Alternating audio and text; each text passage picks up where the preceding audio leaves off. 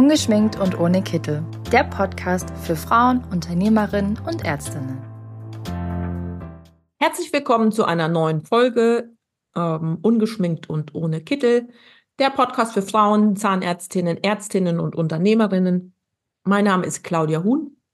Ich bin die Inhaberin des Zahnärztinnen und Ärztinnen-Netzwerks und ich habe mir heute einen super interessanten Gast zum Thema KI in der Medizin, insbesondere in der Zahnmedizin eingeladen. Bei mir ist heute Martha Büttner, studierte Zahnärztin, passionierte Programmiererin, Leiterin des Zahnmedizinischen Data Science Teams an der Charité in Berlin bis zum 31.12.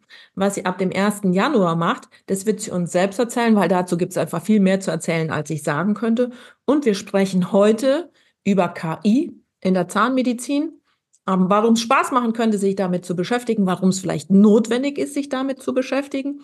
Aber liebe Martha, genug der Vorrede. Herzlich willkommen hier bei uns im Podcast. Ich freue mich, dass du da bist und dass wir über so ein in meiner Welt relativ abgefahrenes Thema reden können.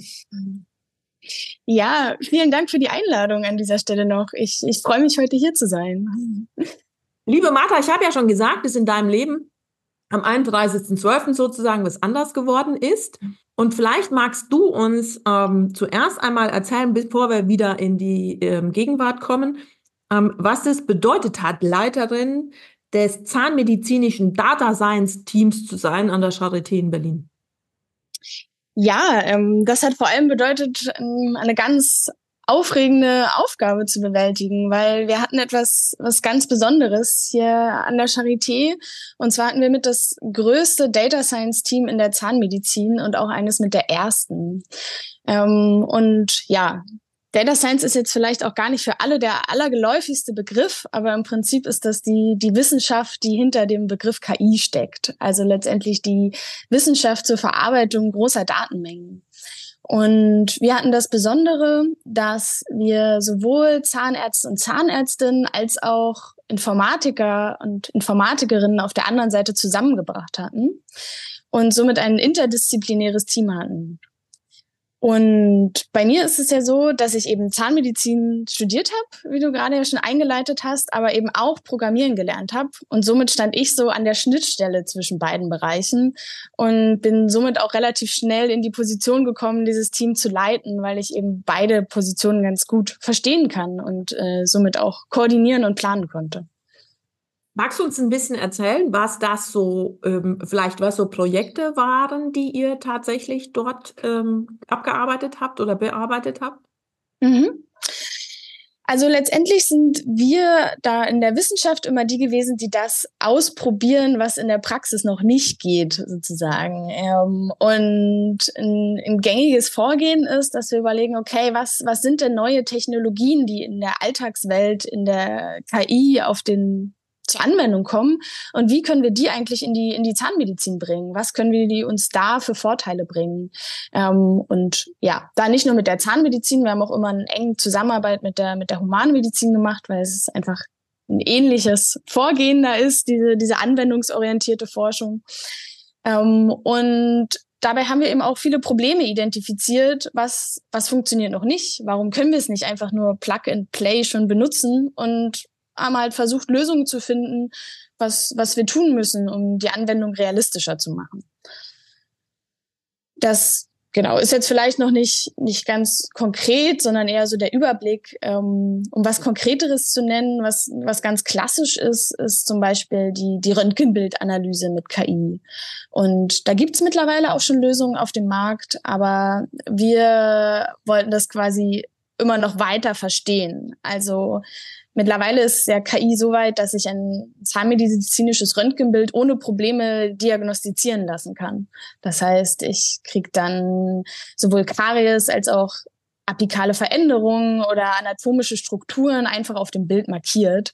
Und da gibt es natürlich auch immer Fälle, wo das noch nicht funktioniert. Und sowas haben wir uns zum Beispiel an, angeguckt, um zu schauen, warum funktioniert das nicht und was muss man dafür noch besser machen wenn wir jetzt in das gestern geguckt haben, dann können wir ja jetzt in das heute gucken. Ich habe ja eben gesagt, das wirst du uns selber sagen, äh, was mhm. du ab 1. Januar machst. Ähm, und ähm, vielleicht magst du uns da drei Takte zu sagen. Genau, also was ich worauf ich mich aktuell fokussiere, ist m, sogenannte Gremienarbeit, weil ich wollte mich jetzt weiter engagieren, das eben nicht nur die KI zu verstehen, sondern wirklich auch in die, in die Anwendung zu bringen.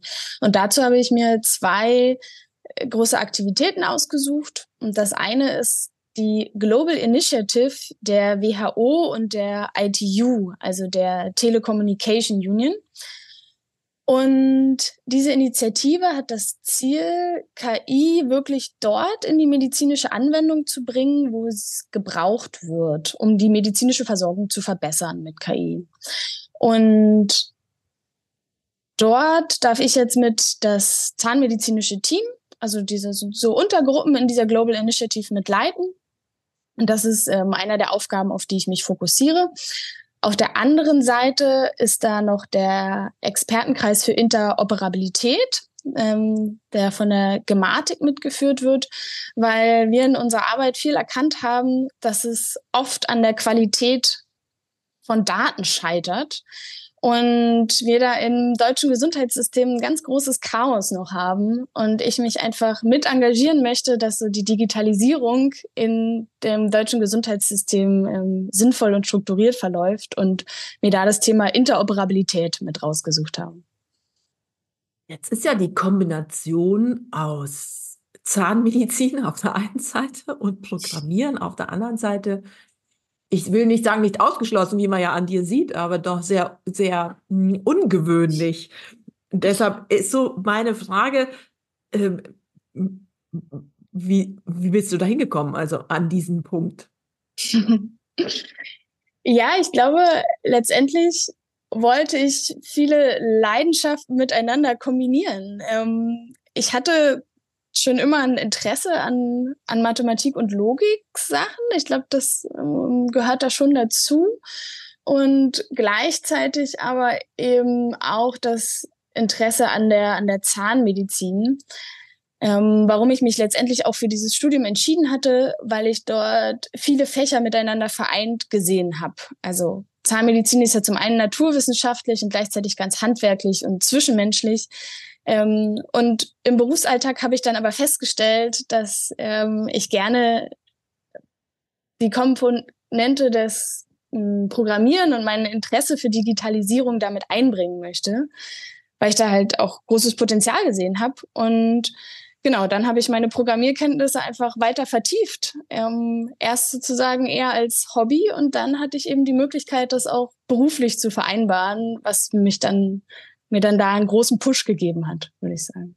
Ich bewundere das ja total, weil hm, wir haben ja vorher schon drüber gesprochen. Ich bin ja die super Anwenderin. Also ich möchte, dass das per Knopfdruck funktioniert. Ich möchte nicht wissen, warum das funktioniert. Ich möchte auch nicht wissen, wie das funktioniert. Ich möchte, dass das am Ende das Ergebnis ausspuckt. Ähm, ähm, und ich glaube, damit bin ich ja die totale, ähm, ja, die, das passe ich ja total in das Beuteschema von KI, ne? Ja, ähm, Beuteschema ist dann natürlich schwierig gesagt. Ähm, ja, also im, ich glaube, dass auch im, im, positivsten aller Sinne, um, äh, um das mal. Ne? Also ich, ich kenne schon oder ich sehe auch schon in meinem Umfeld, da sind viele Menschen, die machen sich große Sorgen zu dem Thema KI. Wo wird es irgendwann mal hingehen? Werden uns irgendwann ähm, die Roboter oder die Computer sozusagen beherrschen und wir sind dann deren Fußvolk? Im, über solche Dinge mag ich mir keinen Kopf machen. Ich sehe an vielen Stellen, ähm, be begeistert mich das total, was damit einfach möglich ist. Ich sehe auch die Risiken, die an der einen oder anderen Stelle eben damit ähm, entstehen. Aber ähm, es ist ja nichts auf dieser Welt, ähm, was so gut ist, dass man nicht, wenn man das wollte, das auch gleichzeitig für was Schlechtes verwenden könnte. Und wenn wir uns darauf ähm, ausruhen würden, dass wir sagen, dieses Thema können wir nicht weiterentwickeln, weil irgendein Lump könnte damit auch was Schlechtes tun, dann wären wir heute nicht, wo wir da wären. Also deshalb sage ich im Sinne von Beuteschema, glaube ich, ähm, ich finde, das werden gute Dinge sein können, die da ähm, passieren und die da entstehen können. Ja, also KI kann auf jeden Fall, eine, eine große Erleichterung sein. Ähm, und vielleicht lohnt sich das hier an einer Stelle, dass wir einmal darüber reden, was KI eigentlich ist, weil ich glaube, das ist ein, einfach ein großer Begriff, der, wie gesagt, teilweise auch, genau wie du gerade richtig gesagt hast, teilweise Ängste hervorruft. Ähm, aber letztendlich ist KI ein Riesenüberbegriff. Also der beschreibt eigentlich einfach nur alles, wo irgendwo Technologie versucht, menschliches Handeln oder menschliches Denken zu imitieren. Das ist so, so, so eine grobe Definition, die man sich sagen kann. Und KI ist auch gar nicht so was Neues. Also es hat ja schon angefangen in den, in den 50er Jahren kamen da die ersten Hochs. Allerdings waren es da eher regelbasierte Systeme. Und heute sind wir halt in der Zeit des Deep Learnings angekommen. Das heißt, da sind wir in einer KI, wo wir nicht mehr die Regeln vorgeben und deswegen wirkt es auf einmal so, so mächtig. Also mächtig im Sinne von kann ganz komplexe Aufgaben lösen, weil wir gar nicht mehr verstehen müssen, wie die Aufgaben funktionieren, solange wir einem Algorithmus im Training genug Daten vorlegen können, wo diese Lösungen irgendwo drin versteckt sind. Ähm, und ich finde ähm, die, dieses KI-Thema deshalb so interessant, weil ich der festen Überzeugung bin, dass die Zeit, die uns die KI ähm, sparen kann, ähm, dass wir die sehr wertvoll für andere Dinge einsetzen können.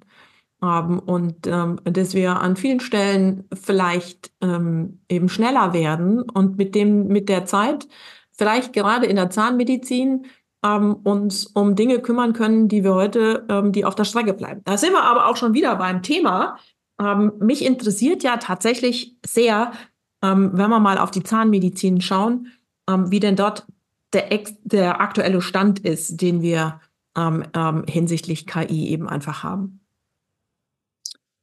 Ja, das ist ein sehr, sehr großes Feld, auch allein schon in der Zahnmedizin. Ähm, aber hier kann man an der Stelle, glaube ich, so die, die fortgeschrittensten Felder einmal umreißen. Ähm, ich habe es eingangs schon erwähnt, weil es einer unserer Forschungsthemen auch war. Äh, die Röntgenbildanalyse oder die Bildanalyse generell ist ein Feld, wo es medizinisch die KI schon sehr fortgeschritten ist.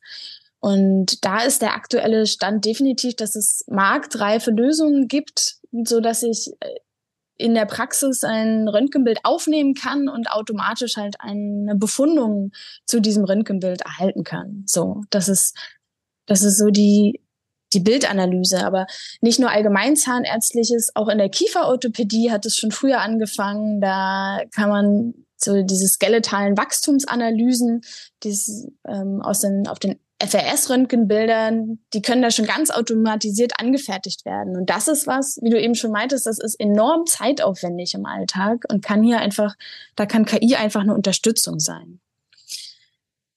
Aber wir haben auch ganz andere Felder, wo KI in der Zahnmedizin reinkommt. Ähm, und zwar ist es zum einen die, die Robotik, die auch mit unter KI fällt.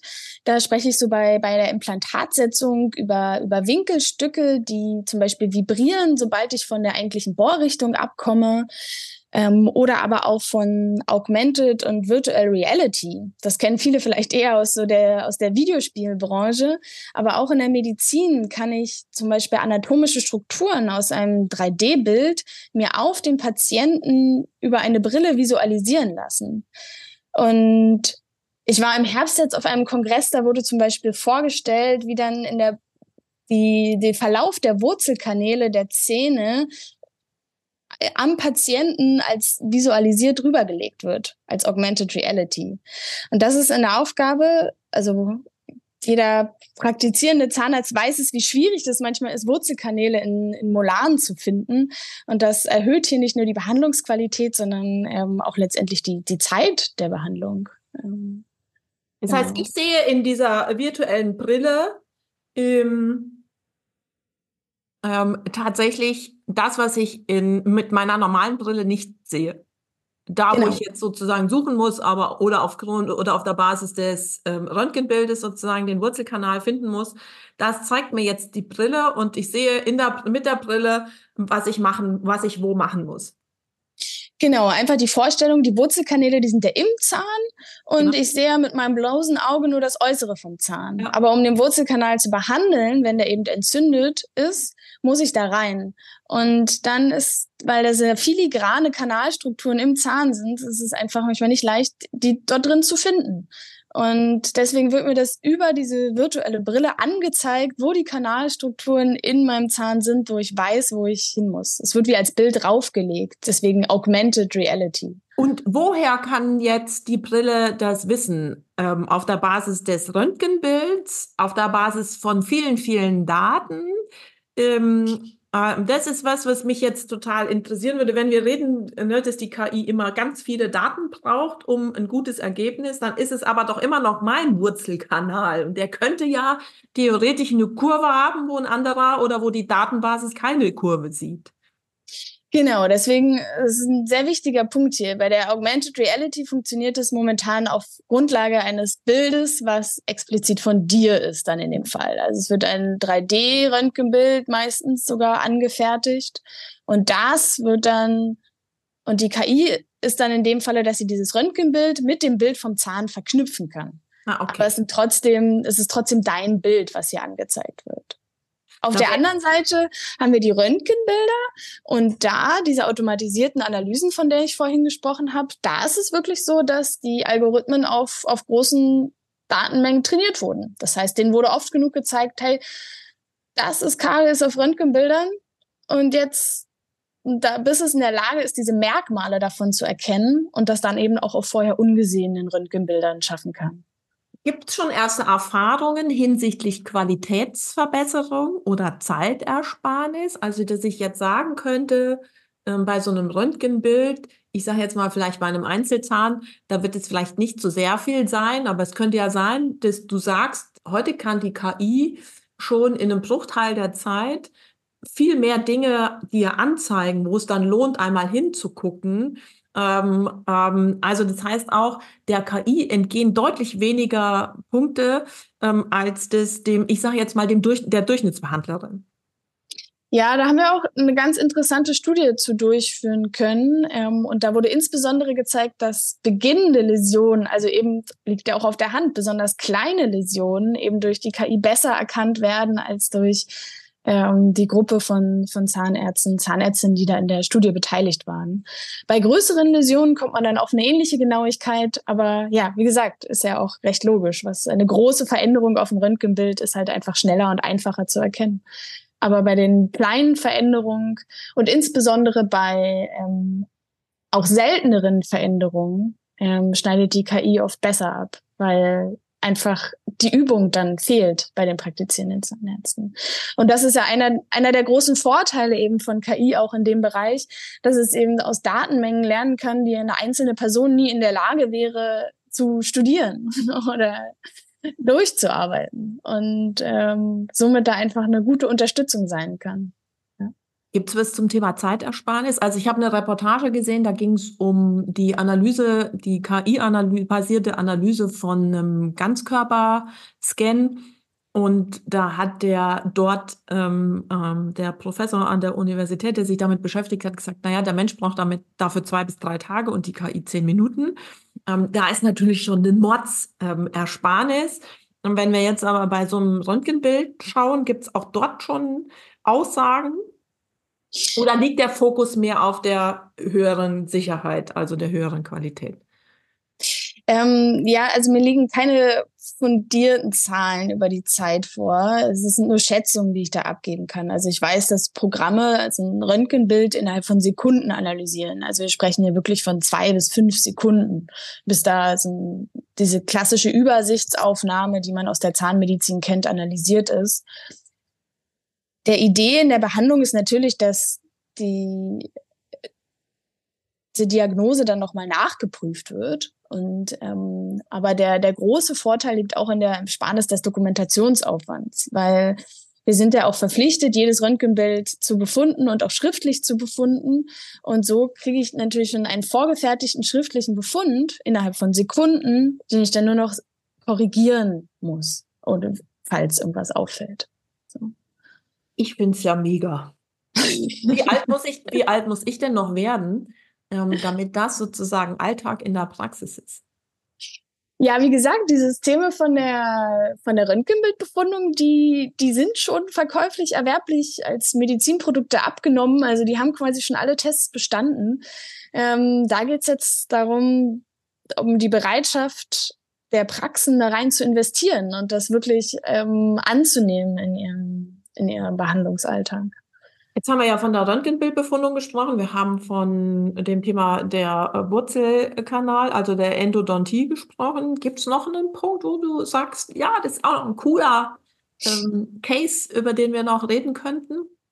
Ja, mm, ich sehe da das Thema Sprachverarbeitung zum Beispiel noch es ist ja ein Thema, das ist ja ganz populär geworden, ähm, nachdem ChatGPT rauskam. Ich, ähm, dieses große Sprachmodell von, von OpenAI, also es ist einfach ein, ein Chatbot, der ein sogenanntes Foundation Model, was alles kann. Also es kann beim Programmieren helfen, es kann medizinische Ratschläge geben, es kann ähm, Alltagsfragen beantworten. Das genau. Seitdem ist das ganz populär geworden. Ähm, und die Sprachverarbeitung, die kann natürlich auch in der Zahnmedizin verhelfen. Ähm, da bin ich jetzt weniger in der Behandlung, sondern eher so im Praxisalltag. Also ähm, klassische Fälle, die wir da diskutieren, sind Assist, also Unterstützung in der Terminierung von, von Patienten oder auch in der Kommunikation. Ich kann ähm, bestimmte Aufklärungsbedarfe über, über Chatbots ähm, vielleicht schon vorerfüllen, dass der dass die Patienten schon in einen voraufgeklärten Status in die Praxis kommen und dann nur noch ihre expliziten Nachfragen stellen können. Ähm, und das ist natürlich auch eine, ein Umfang an Aufklärung, den wir in der Praxis als praktizierende Ärzte oft nicht leisten können, der dann dadurch Chatbot sozusagen schon ein bisschen vorab gefedert werden kann. Okay, das heißt, ich stelle mir Folgendes vor. Der Zahnarzt sagt, äh, die Patientin Huhn ähm, die ähm, soll sich zu diesem Thema eben vorinformieren. Ähm, dann bekomme ich den Zugang und kann mich dann mit dem Chatbot unterhalten. Ich kann dem auch meine zusätzlichen Fragen stellen und der verliert zu keiner Zeit die Geduld, ähm, ob meiner vielleicht einfach eher ähm, einfach schlichten Fragen, die ich habe. Ja, genau. Also letztendlich kann man einfach auch klassisch wie jetzt auch schon Informationsbroschüre mitgeben und wenn dann dazu Fragen entstehen, genau, gibt es halt einen Chatbot, mit dem man sich dazu unterhalten kann. Gibt es auch Dinge, sage ich jetzt mal, in der Assistenz, die wir, ähm, die in der Zukunft ähm, vielleicht einfach durch die KI erleichtert werden können? Weil viele, viele Behandler, Behandlerinnen haben ja ein ganz großes Thema im Thema ähm, Mitarbeitermangel. Ähm, wird es dort etwas geben, wo man sagt, da wird die Zukunft in die KI an der Stelle einfach Entlastung bringen? Mhm. Also das Thema Kommunikation und Terminierung finde ich da eigentlich schon immer so ein Punkt, weil genau Patientenkommunikation nimmt da eigentlich ein ganz großes Feld auch so der, der Assistenzberufe in der Medizin ein. Ähm, und es gibt auch erste Ansätze Richtung Behandlungsassistenz. Allerdings sind die noch nicht, noch nicht praxisreif. Aber es gibt zum Beispiel Studien auch, die, wo über Kameras die zahnärztlichen Instrumente erkannt werden und mit dem Ziel dann letztendlich die auch anreichen zu können und ähnliches. Aber hier, ich denke, der, der erste Schritt der Erleichterung auch Richtung Fachkräftemangel wird wirklich eher so die verwaltungstechnischen Aufgaben sein und ähm, ja, die patientenverwaltungstechnischen, kommunikativen Abrechnungspunkte, wo die Personen genau, sicherlich nicht ersetzt werden. Das ist ja da auch immer dann eine Angst, die vielleicht irgendwo anders mitschwingt, sondern einfach unterstützt werden. Also, dass äh, man da einfach mh, bestimmte sich immer wiederholende Aufgaben nicht mehr, nicht mehr lösen muss oder nicht mehr bewältigen muss. Und ich glaube, wir reden ja im Moment nicht über Ersetzen, sondern wir reden ja überhaupt tatsächlich im Moment über das Entlasten. Ne? Wenn eine Zahnarztpraxis typischerweise fünf Mitarbeiterinnen braucht ähm, und nur drei hat, dann sind einfach zwei Köpfe zu wenig. Und wenn dort an der Stelle eben die KI behilflich sein kann, dann kann ja jeder eben eben wieder entspannter sein. Ja, genau, das sehe ich auch so. Wo wird denn aus deiner Sicht die Reise so hingehen? Also reden wir mal über einen Zeitraum von x plus eins Jahre, den kannst du vermutlich besser definieren, als ich den definieren kann. Was muss ich mir denn vorstellen? Wo wird es denn dann irgendwann mal hingehen? Was denkst du? Was ist alles möglich? Was wird nie möglich sein? Vielleicht aus heutiger Sicht. Ja, also ein, ein großes Stichwort, was da fallen muss, ist die personalisierte Medizin oder eben auch die personalisierte Zahnmedizin in, in meinem Expertisenfeld. Und dahinter verbirgt sich die Vision, dass wir eben nicht mehr für alle Menschen die gleichen Behandlungsentscheidungen treffen, sondern die individuellen Gegebenheiten eines Patienten mit berücksichtigen. Ähm, das ist heute in der Onkologie schon teilweise wirklich in der Anwendung. Also da sind schon erste, wenn wir darüber sprechen, wann kommt es? In der Onkologie kann man schon erste Ansätze sehen, so wo auf Grundlage des Tumormarkers, die letztendlich vorzufinden sind, auf die Therapie angepasst wird. Und solche Visionen haben wir auch in anderen Bereichen der Medizin. Das heißt, ich schaue wirklich die individuellen Gegebenheiten eines Patienten an ja, und entscheide erst dann, wie die Behandlung ablaufen soll. Vielleicht das nochmal an einem zahnmedizinischen Beispiel, dass es ein bisschen klarer werden wird. Ähm, wir haben hier zum Beispiel die, die Erkrankung der Parodontitis. Und dafür gibt's ganz klare Leitlinien, die natürlich auch gut funktionieren, wie die zu behandeln ist. Gleichzeitig wissen wir aber, dass bei manchen Menschen bestimmte Therapien viel besser anschlagen als bei anderen. Oder dass mh, hm, bestimmte Behandlungen viel schneller zum Erfolg führen als bei anderen. Und die Vision ist, dass ich auf Grundlage vieler, vieler Daten, also vieler Parameter eines Patienten besser prognostizieren kann, wie die Krankheit verläuft und somit daran auch meine Behandlungsentscheidung anzupassen. Okay, und das ist, das ist eine Vision, die ich da sehe in der Zukunft. Ich bin jetzt mal wieder als Laie zum Thema ähm, Parodontose rum. Ähm, ähm, es gibt eine Richtlinie, nach der das zu behandeln ist, so, so, so, im Abstand von so viel, so oft kann das gemacht werden und so weiter und so fort. Ähm, jetzt gibt es aber den einen Parodontose-Patienten, der raucht nicht, der trinkt nicht ähm, der äh, putzt seine Zähne, sag ich jetzt mal gut, und, und bei den, den anderen, der raucht, der trinkt oder wie auch immer, oder der eine raucht und der andere aber trinkt und der eine hat auch noch Diabetes und der andere hat es eben nicht. Ähm, und dann würden wir einfach, der eine bekommt diese Abstände und diese Behandlung und der andere bekommt jene Behandlungsabstände mit jener Behandlung. Und für, ich sage jetzt mal, die Richtlinien und Leitlinien, die sind ja auch oft einfach auch von der Krankenkasse so vorgegeben, weil die eben einfach abrechenbar sind. Und dann würde die Krankenkasse sagen, jeder bekommt ähm, das, was für ihn am besten funktioniert, weil das in Summe in der Vision später auch wieder ähm, ein Vorteil ist, sagen wir mal, in der Abrechnung, weil es einfach klar ist, wir wenden keine Behandlungsart an, die in diesem Fall auf der Basis aller Daten, die uns vorliegen, eben schlecht funktioniert. Ja, das hat ziemlich gut getroffen. Mit dem Zusatz, dass die genannten Punkte, zum Beispiel Rauchen, Diabetes, ja, Punkte sind, wo wir uns heute schon bewusst sind, dass das einen Einfluss auf den Parodontitis-Verlauf hat. Und die gelten natürlich dann auch als Risikofaktoren und die werden auch heute schon in der Behandlung berücksichtigt. So ist es nicht. Aber die Vision ist dann eben, dass das immer, immer weitergeht. Also, dass ich dann eben auch also natürlich ganz nach Wunsch der Patienten, aber ich meine, viele Menschen tragen jetzt schon eine Smart Smartwatch und ähm, checken, wie viel sie sich bewegen oder was ihre, ihre Körperparameter und dass ich eben solche Daten auch mit einfließen lassen kann in die Behandlung, ähm, die wir, was, was heute definitiv noch nicht getan wird. Das heißt also, was uns die KI ermöglicht, ist den Zugriff ähm, und ähm, auf viel, viel größere und viel, viel mehr Daten beim Patienten und auch die ähm, Einflussnahme von Faktoren ähm, dann ableiten zu können oder zu erkennen durch die KI, ähm, wo wir heute überhaupt noch nicht dran denken. Ich spinne jetzt einfach mal rum ähm, dass auf einmal die Erkenntnis ist, irgendein Vitaminmangel ähm, ähm, den wir noch nie sozusagen, wo wir den Patienten auch noch nie nachgefragt haben, von dem wissen wir jetzt auf einmal, ups, deshalb könnte das so sein und deshalb braucht er jetzt was anderes. Ich spinne. Ja, aber genau das, genau das ist der, die Idee daran, dass es in die Richtung gehen könnte. Und was da auch mit einhergeht, ähm, ist, dass das Ganze partizipativer wird, so der Gedanke, so weil ich habe eben schon die Smartwatch angesprochen, ähm, so moderne Patienten und Patientinnen sind sich immer mehr ihrer Gesundheit bewusst und so kann KI eben auch helfen, ähm, ein Bewusstsein für bestimmte Vorgänge im Körper zu schaffen und dann eben auch an der Behandlungsentscheidung mit teilzuhaben. Das ist ein Gedanke, der da immer auch mitschwingt in dieser Zukunftsvision dieser personalisierten Medizin, so dass ich auch mehr Verständnis für Krankheiten und für Verhaltensweisen damit schaffen kann. Aber es könnte ja auch umgekehrt sozusagen sein. Im Moment ist es ja so, also ich habe, ne, du bist ja die, die, die ähm, Expertin.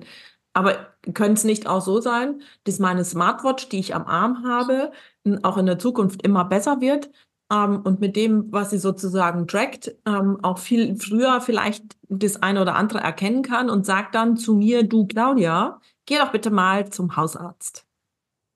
Lass doch mal mhm. bitte dieses oder jenes checken. Oder ich bin jetzt um meine Zahnbürste, die über KI irgendwann verfügt und sagt, du, du müsstest dringend zum Zahnarzt. Ja, aber das ist schon, also das trifft auch so ein bisschen des Gedanken des Partizipativen. Also vielleicht ist dann Verständnis nicht immer das richtige Wort, weil ich gar nicht unbedingt, also es geht nicht unbedingt darauf angewiesen zu sein, jetzt den Krankheitsverlauf zu verstehen, aber ich habe zu Hause Möglichkeiten festzustellen, dass ein Arztbesuch sinnvoll wäre. So. Und eine Apple Watch, die hat ja die Möglichkeit, irgendwie so ein kurzes, wie auch immer, EKG zu machen. Ne? Und ähm, manchmal mache ich das so zum Spaß und da merke ich immer, dass ich unruhig werde und dann denke ich immer, was mache ich denn, wenn dieses blöde Ding sagt, du hast Vorhofflimmern? Ja, da ist natürlich die Idee, das dann auf jeden Fall ärztlich abzuchecken. Ähm, wenn wir, vielleicht machen wir noch einen ganz kleinen Ausflug in so das, ja, die Praxis, also den Besuch in der Praxis. Wird es in der Zukunft irgendwann anders aussehen? Also es gibt ja heute schon Restaurants, wo der Roboter kommt und nimmt die Bestellung auf und bringt auch anschließend das Essen. Ähm, in asiatischen Restaurants ist das, glaube ich, irgendwie voll der Trend. Ähm, aber kann ich mir das in der Zukunft auch in der Zahnarztpraxis so vorstellen, dass überall kleine Roboter rumwuseln ähm, und Dinge sozusagen holen, bringen, reichen, ähm, vorab sozusagen schon machen? Ja, also ich glaube, das ist noch ein bisschen weitere Zukunftsmusik, gerade hier in Deutschland, muss man sagen. Ähm, was auch damit einherkommt, dass viele Leute halt mit einer großen, großen Skepsis dem Ganzen begegnen. Und ähm, ich glaube, die Akzeptanz von Robotern in der Medizin, die sozusagen unabhängig agieren von einer Person, jetzt nicht so robotergestützte Werkzeuge zum Beispiel, ähm, ist einfach noch nicht, noch nicht so groß. Ich glaube, da muss auch einfach noch ein, ein Wandel passieren. Ähm, gleichzeitig ist es so, dass so Digitalisierung und gerade so Begrüßung und Aufnahme in der Praxis auf jeden Fall schnell digital möglich ist. Also so Vorstellungen von Terminal, also Terminal halt einfach ein, Bildschirm am Anfang der Praxis, wo ich mich irgendwie durchklicken kann oder auch schon mit dem sprechen kann und dann terminiert werde oder schon mal Informationen kriege oder ähnliches. Das ist, das ist auf jeden Fall schon möglich. Und ich bin mir auch sicher, dass es schon einige Praxen gibt, die anfangen, das genauso zu integrieren und aufzubauen. Höre ich ja schon, wie alle sagen, ja, dann bleibt ja der Mensch und die Beziehung auf der Strecke. Ich würde das so nicht sehen, denn wir sparen ja Zeit und die Zeit liegt ja an uns, was wir mit der Zeit machen, dass ich dann mich sozusagen von Mensch zu Mensch mit meinem Patienten eben beschäftige oder?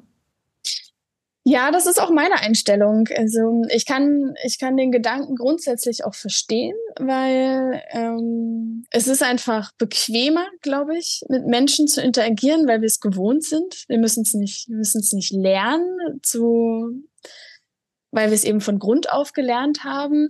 Aber ja, meine, meine Vorstellung ist auch dabei, dass dann eben in der Behandlung und in der Zeit, wo es, wo es drauf ankommt, sozusagen mehr Zeit da ist, weil diese Aufgaben drumherum einfach abgenommen werden können. So.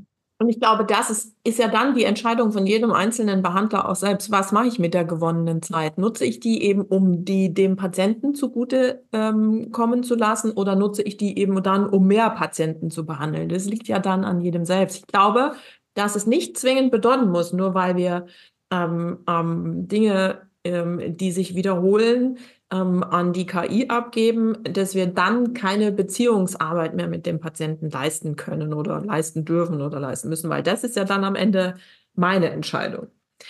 Ja, da bin ich, da bin ich ganz bei dir. Also ich denke an meine Behandlungszeiten vielleicht mal zurück und mm, viel mehr Zeit fließt da rein, mich um Dokumente und regular, also ja, Dokumentation und ähnliches zu kümmern, als wirklich mit dem, mit dem Patienten zu sprechen. So. Und das ist eben der Gedanke, dass es auch in die ganz andere Richtung gehen kann. Dass ich auch eine ganz andere Qualität bekommt, glaube ich. Ja.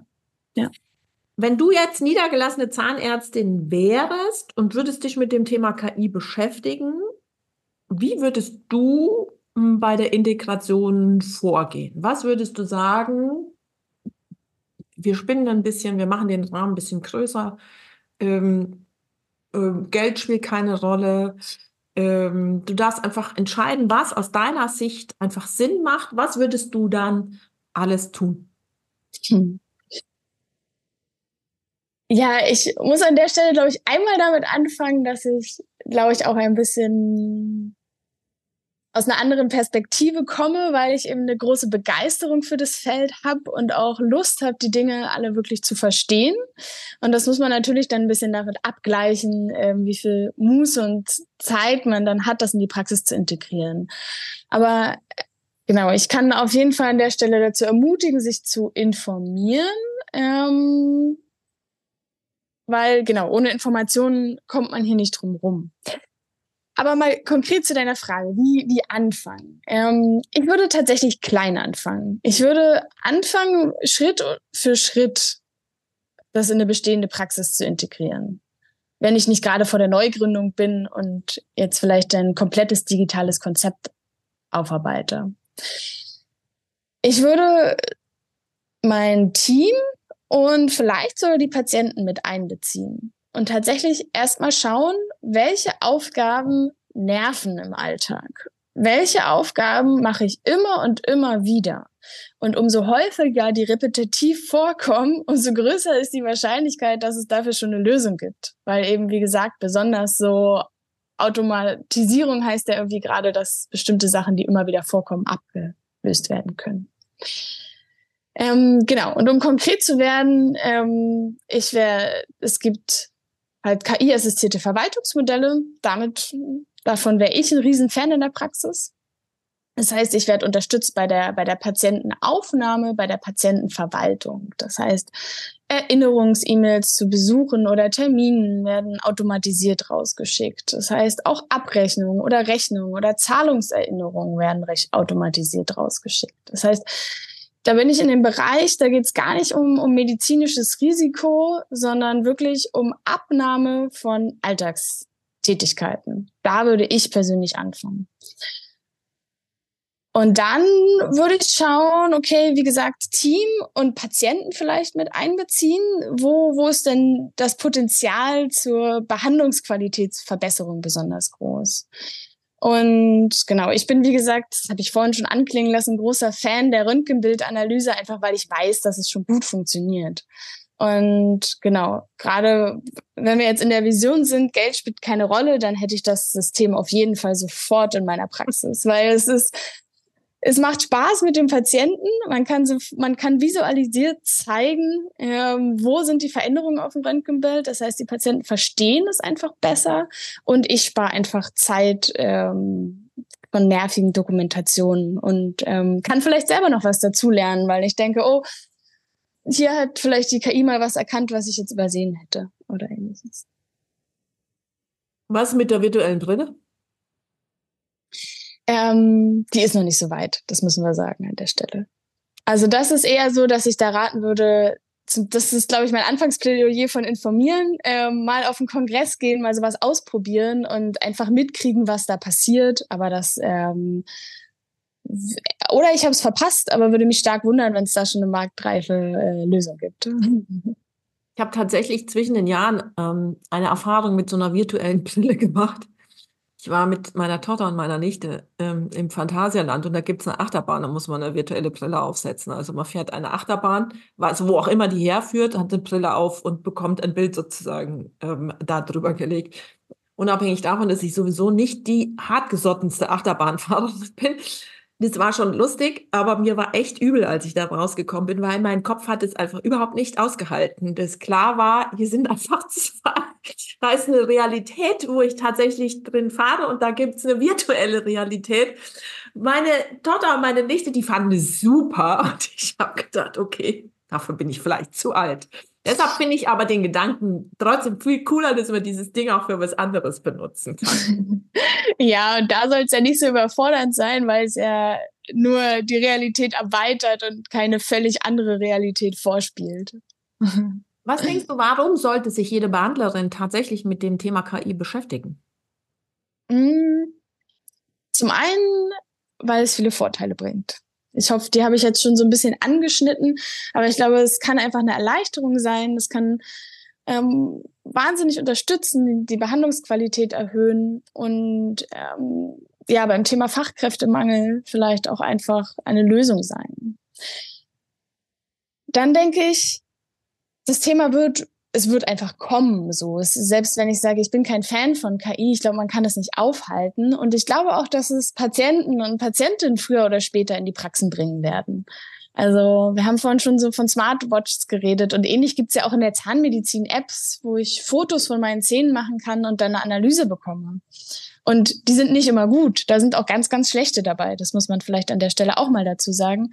Aber ich glaube, wir kommen einfach nicht mehr darum herum, uns damit zu beschäftigen. So, weil, äh, wie gesagt, wenn wir es nicht tun, dann glaube ich, kommen die Patientinnen.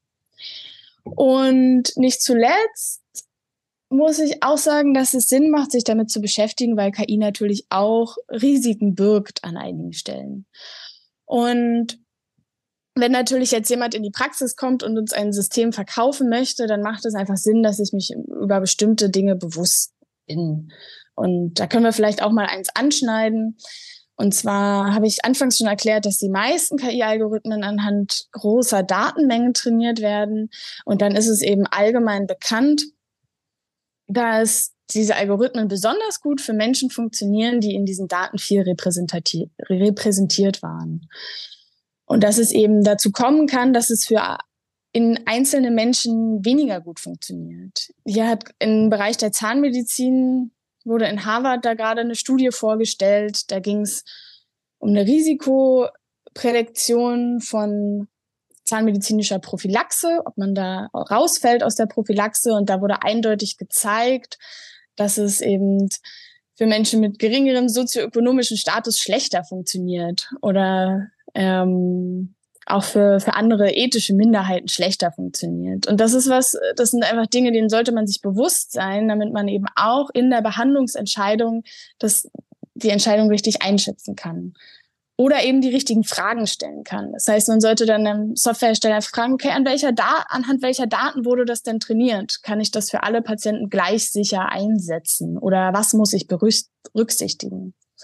Und genau, hier geht es gar nicht darum, dann jede System zu verstehen, sondern einfach nur bestimmte Knackpunkte und zu verstehen, um die richtigen Fragen stellen zu können. Und das sind so Gründe, warum ich sage, es ist ein Thema der aktuellen Zeit und es wird immer wichtiger, da die Grundkonzepte zu verstehen. Macht es Sinn, Angst davor zu haben? Auf keinen Fall. Also Angst bringt einen ja nicht weiter. Angst hemmt. So. Ähm, mein Plädoyer ist ja immer Neugier statt Angst, weil nur was ich irgendwie besser verstehe, ich muss es ja gar nicht ins Detail verstehen, aber wo ich umso mehr Ahnung davon ich habe, umso besser weiß ich, wie ich agieren kann. So, wenn dann eins der Szenarien, vor denen ich Angst habe, irgendwie dann Realität wird, also ich spreche jetzt nicht von Roboterapokalypse, aber vielleicht von irgendwie Dingen, wo es mal schlechter funktioniert, dann kann ich ja nur richtig agieren, wenn ich eine Idee habe, warum das so ist oder was ich tun kann, damit es nicht passiert. Und ja, deswegen würde ich für Neugier statt Angst plädieren. Ich glaube, wir könnten noch drei Tage darüber sprechen. Mhm. Ich finde das super interessant. Ähm, und ähm, ich, obwohl ich ja nur die Anwenderin bin, glaube ich, dass da ganz viele interessante Dinge in der Zukunft passieren werden, die wir uns vermutlich heute in vielen Dingen auch noch nicht vorstellen können. Und dass die ähm, Schnelligkeit der Entwicklung und der Dinge, die möglich sind, ähm, einfach immer größer wird, also dass das immer schneller passieren wird. Ähm, wir enden unseren Podcast ja immer mit drei Tipps, die unsere Podcast-Gäste, unseren Zuhörerinnen mitgeben. Was wären denn deine drei Tipps zum Thema KI zum Schluss, liebe Martha? Hm. Ja, das knüpft sich jetzt sehr gut an an das, was wir schon gesagt haben. Also mein erster Tipp ist, die Hemmungen davor verlieren. Also bereit sein, sich über KI zu informieren und auszutauschen.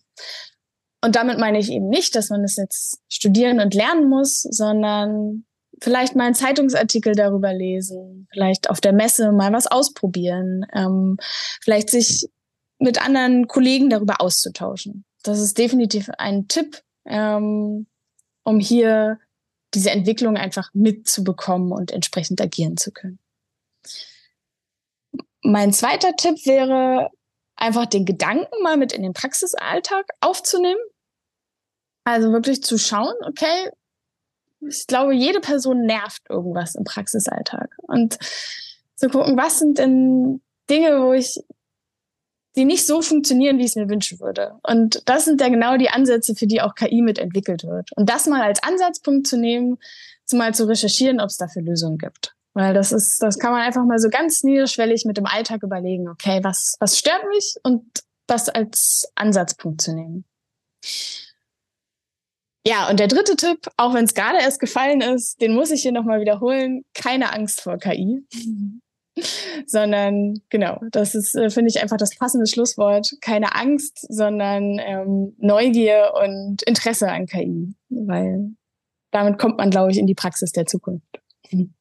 Mir persönlich gefällt ja dieser Tipp total gut, den du an Punkt 2 gesagt hast, eben zu sagen, was ist das? Also das mit in die Praxis zu nehmen, nicht zu schauen, was gibt's, sondern tatsächlich zu schauen, wofür hätte ich gerne eine Lösung.